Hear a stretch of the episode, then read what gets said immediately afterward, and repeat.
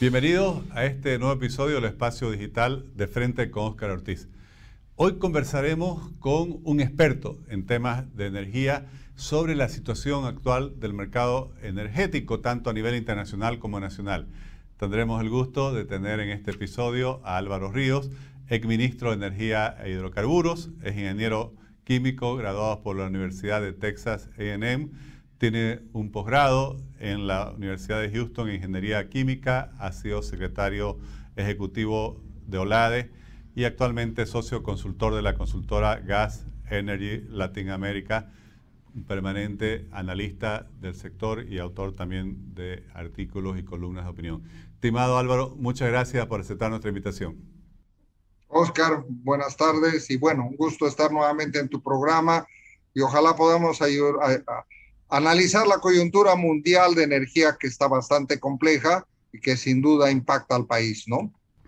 Gracias Álvaro. Justamente eso quería pedirte, eh, vos que tenés la, visión internacional, que nos pudieras comentar. Primero, el escenario, el entorno internacional, hemos tenido el efecto de la pandemia, hemos tenido también, he leído algunas eh, opiniones tuyas sobre eh, el efecto de tratar de ir muy rápido hacia el ajuste del cambio climático y ahora tenemos la guerra por la invasión de Rusia a Ucrania. ¿Qué configura todo este escenario en materia energética? A ver, vamos a hablar un poquito y comentar y analizar el tema antes de la pandemia, eh, estimado Oscar. Antes de la pandemia, ya yo diría unos tres, cuatro, cinco años antes, eh, el sector ambiental eh, yo diría radical, venía presionando para que las empresas que exploran y explotan hidrocarburos no accedan a ningún tipo de financiamiento, es decir, frenarles, eh, en la, frenarlos en la bolsa de valores, frenarlos con cualquier tipo de préstamo, frenar, diremos, incursiones en nuevas actividades. Los demócratas lo han hecho en Estados Unidos, eh, frenando el oleoducto Keystone, por ejemplo, y prohibiendo el fracking en áreas fiscales. Entonces, han habido una serie de medidas, Oscar, que se han dado previo a la pandemia, que han frenado, eh, no, no en seco, pero han frenado eh, las, las actividades de las empresas petroleras para satisfacer una demanda mundial que es creciente, porque tenemos crecimiento vegetativo, tenemos eh, más gente en el planeta y muchos países de Asia que crecen a una velocidad todavía increíble y por supuesto se demanda mayor energía. Y estos, esta gente que presiona a estas empresas petroleras de, de, exploración y explotación, te hablo de medianas, intermedias y grandes, sufren efectos en el financiamiento y dónde pueden operar.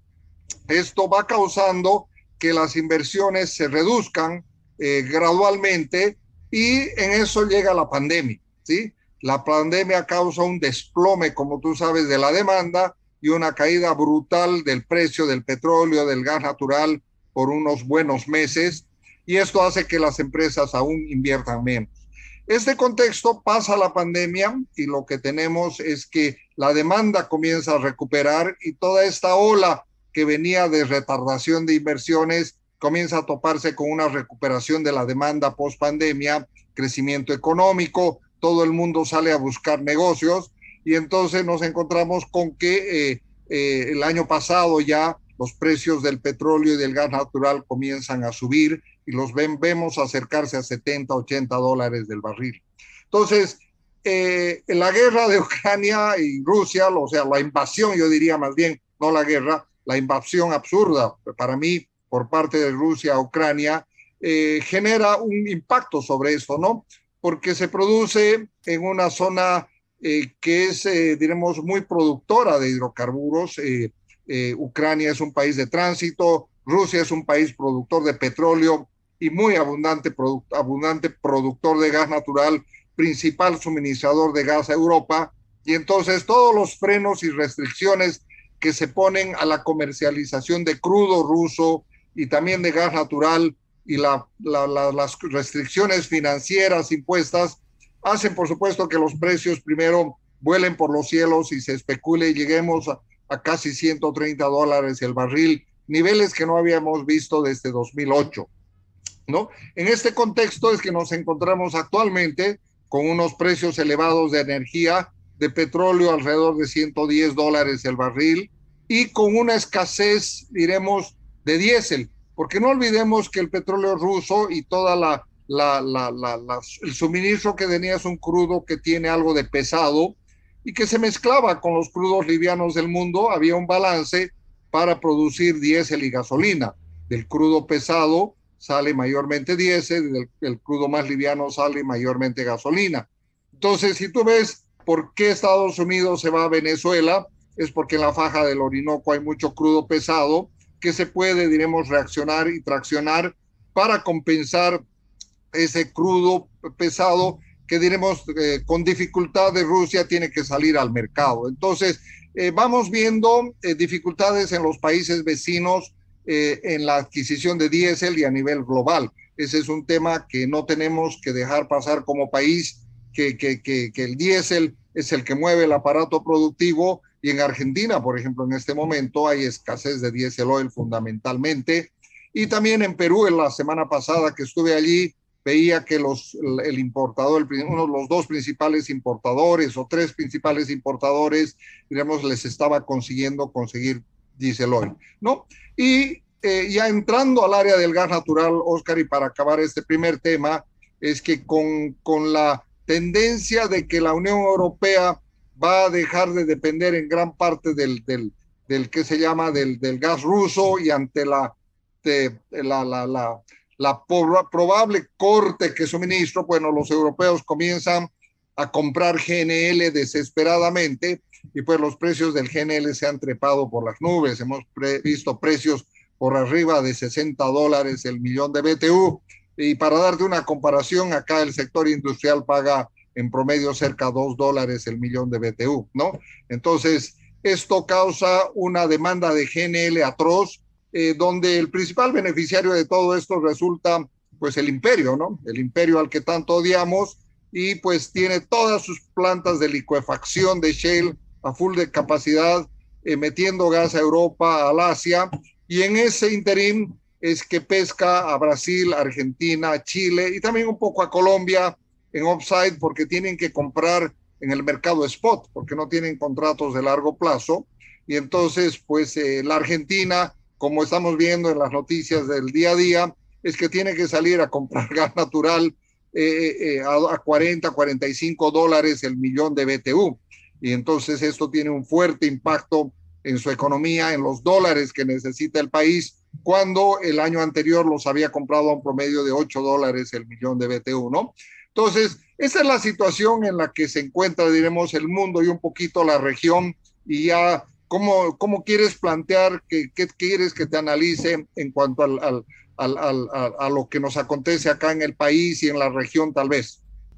Sí, primero me gustaría, eh, esto lo ves como un tema de, de coyuntura, lo, lo internacional, eh, por ejemplo, con estos precios ya por encima del, de los 100 dólares el barril, con estos precios de gas que has mencionado, con esta escasez de, de diésel, ¿es algo coyuntural o lo ves que algo que va a durar más en el tiempo? A ver, en el tema de petróleo lo veo más coyuntural, porque al final el petróleo es más un commodity, ¿no? Que, que si no lo compra Estados Unidos, lo compra la China, lo compra la India y siempre se puede acomodar. En cuanto al gas natural, lo veo como un tema totalmente estructural. Estado, eh, Europa va a dejar de depender en gran parte de los suministros de gas de Rusia y va a tener que optar por gas del Mar del Norte, que, que, han comenzado a reactivar producción ahí, están comenzando a ver cómo reactivan, más GNL proveniente de todo lado y por supuesto que este tema ya es estructural. La Unión Europea se va a separar y va a dejar de ser el gran comprador de Rusia y esto es estructural y esto va a generar, diremos, un efecto en la demanda de largo plazo. Por lo tanto, los precios del gas y de cualquier precio que esté vinculado a la importación de GNL o a la importación de gas va a estar elevadísimo. Y tú sabes que el gas GNL es un commodity y el commodity es un precio, tiene marcador internacional. Eh, ya tenemos el marcador TTF en, Europa o el marcador JKM en, en, para el Asia y también el marcador Henry Hub, que es el más bajo, porque diremos ahí tienen inmensidad de, gasoductos y hay mucha oferta en el mercado norteamericano, ¿no? Entonces, estructural para el gas natural, no tanto así para el petróleo, que yo creo en cuanto se acabe este tema del conflicto bélico, el petróleo puede caer bastante en el precio, no así la situación del gas natural, principalmente del GNL. Y, el problema de la escasez de diésel, eh, porque como mencionabas, en Argentina ya hay muchos reclamos, muchos problemas por la gran eh, actividad productiva que tiene ese país, pero para Bolivia es también un problema similar, que además en nuestro caso eh, ya creo que se supera el 90% de importación del diésel. Sí, así es, Oscar. A ver, el tema del diésel, en cuanto se... Imaginemos que mañana Rusia decide salirse de Ucrania y, o quedarse con ciertos territorios, llegan a un acuerdo. Entonces, lo que cuesta en el mercado petrolero es encontrar la, correcta calidad de crudo para las refinerías que yo tengo. Entonces, las refinerías norteamericanas, por ejemplo, eh, eh, que son las que más conozco, tienen mucho condensado liviano, similar al condensado boliviano, y necesita mezclar con crudo pesado. Entonces, ese reacomodo va a tomar unos buenos meses en donde se ubican estos nuevos crudos, porque estas transacciones se dan todas en el mercado spot. En el mercado petrolero no hay contratos de largo plazo. Entonces, esto va a tomar un tiempo y, como te digo, en los próximos meses sí va a haber y se está notando que el diésel va a ser un producto un, un poco escaso mientras se acomoda esta nueva producción con la, nueva la oferta con la demanda de petróleo pesado, que es la que tiene Rusia en particular. Álvaro, y ahora sí vamos a nuestro país. ¿En qué condiciones agarra a Bolivia esta situación internacional? Bueno, agarra en un momento, yo diría, bastante complicado. Eh, yo te voy a dar algunos, algunos números concretos a finales de 2021.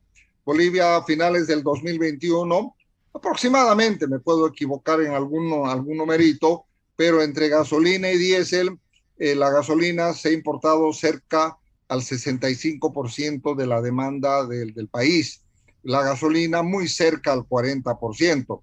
Y eh, pues eh, esto diremos con los precios que tenemos ahora de 100, 120 dólares el barril, se traduce en un número gigante. Lo peor de todo es que no podemos, no hemos reactivado, eh, por ejemplo, la producción en campos menores con recuperación mejorada. Por lo tanto, la producción de crudo sigue cayendo. Estamos produciendo 4.000 barriles y en declinación. Y el condensado que viene asociado al gas natural, tú bien sabes y la audiencia bien sabe que la producción de gas natural ha caído, perdón, de 61 millones de metros cúbicos el 2014 a 42 millones de metros cúbicos que tenemos actualmente. Entonces, es una caída de 20 millones de metros cúbicos día en este tiempo y no tenemos forma de recuperar esa producción. Lastimosamente, la escasa, la escasa exploración, yo diría, porque eh, en vez de perforar dos pozos al año, debíamos haber perforado 20 pozos al año, que es la realidad para eh, cumplir con un objetivo de reponer reservas, ¿no? Entonces, en este contexto es que el condensado que viene asociado al gas natural también cae y por lo tanto nuestros pronósticos para los próximos cinco años, que es diremos donde apuntamos en la consultora, es que vamos a estar el, el 2027 llegando a importar 80, 85% del diésel y casi 60% de la gasolina. En este contexto es que hay un, hay un, un tema profundo es qué vamos a hacer con las refinerías que las hemos modernizado hace 5, 6, 7 años atrás y hemos metido casi 300, 340 millones de dólares para que procesen crudo liviano, que es el condensado que tenemos asociado al gas natural. Entonces, por eso es que el gobierno rápidamente saca una medida, una, una resolución, una, una norma jurídica para que se pueda importar petróleo, ¿no? Entonces, la situación de, de Bolivia la caída de la producción tanto de gas natural, condensado y también de petróleo es estructural. ¿sí? La exploración eh, no da resultados en dos años ni en tres años. ¿sí?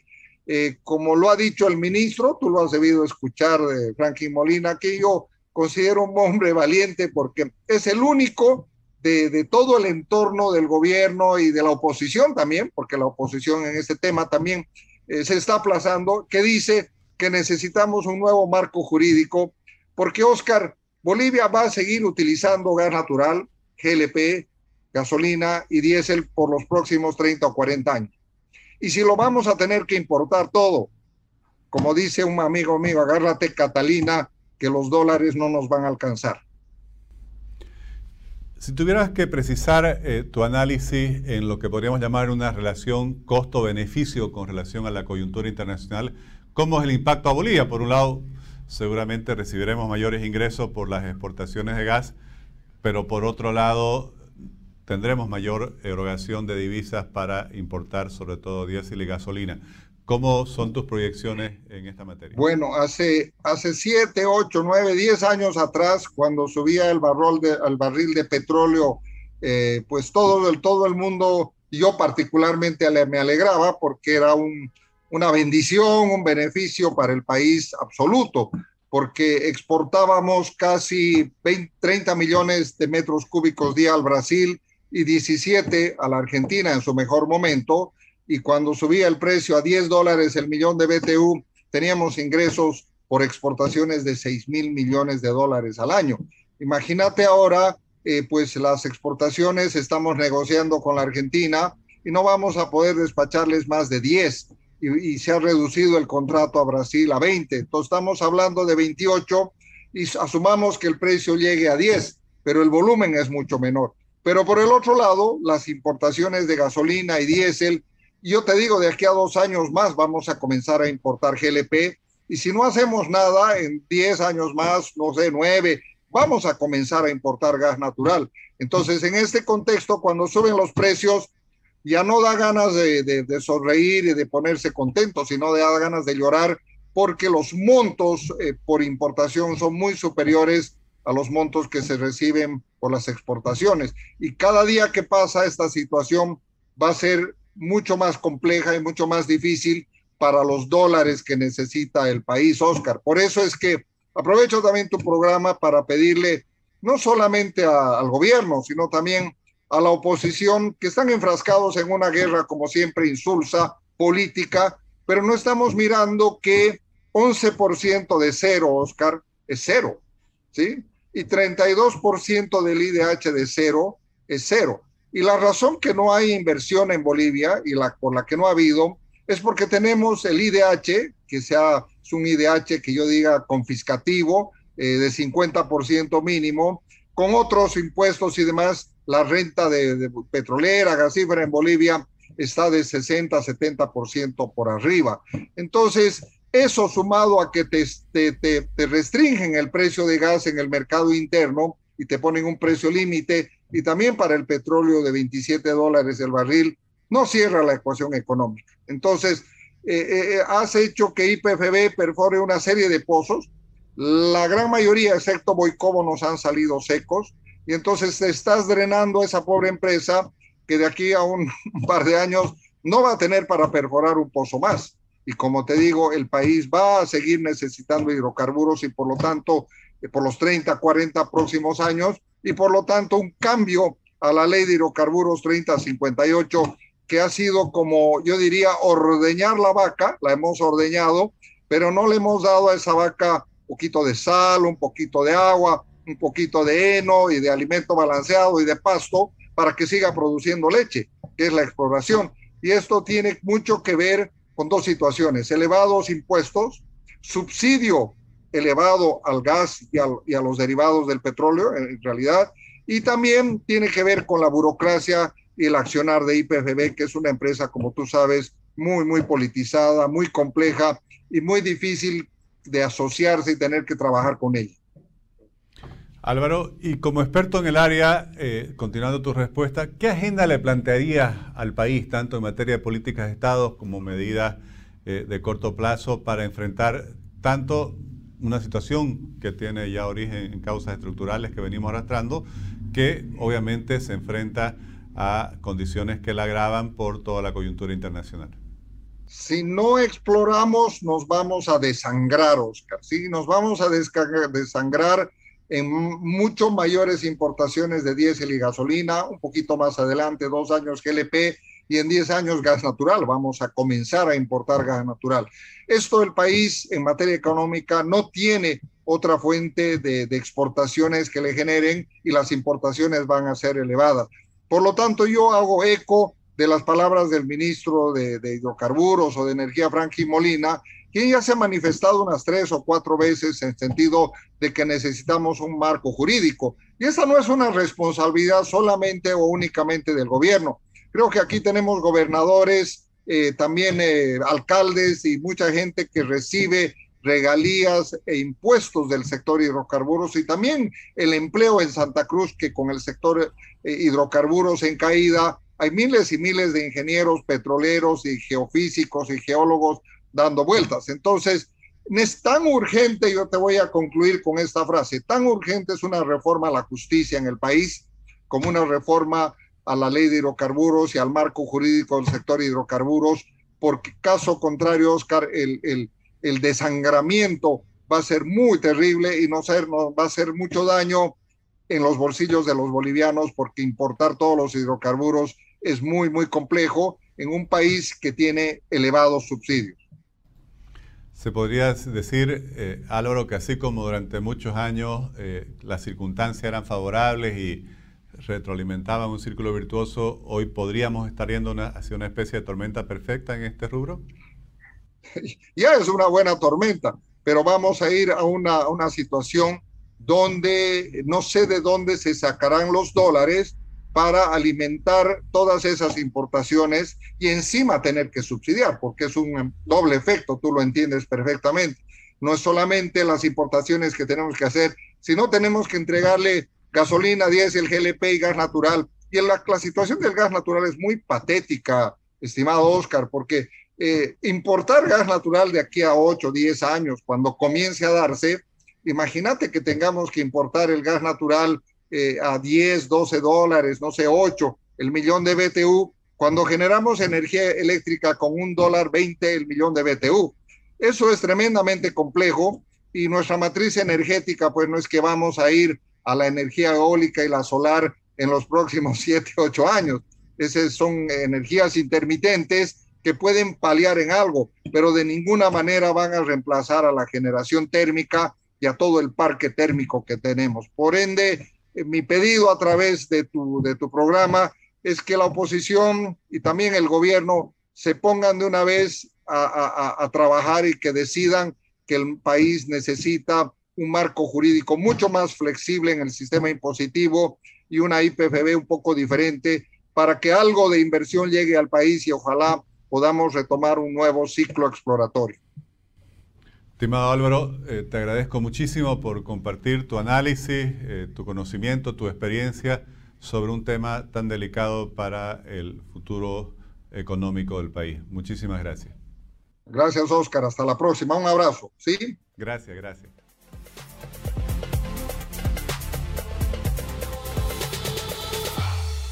Definitivamente el sector energético eh, tiene una importancia fundamental para la estabilidad económica de Bolivia, para asegurar la energía que requiere nuestra producción y por lo tanto los empleos y para generar eh, esas divisas que el país tanto necesita.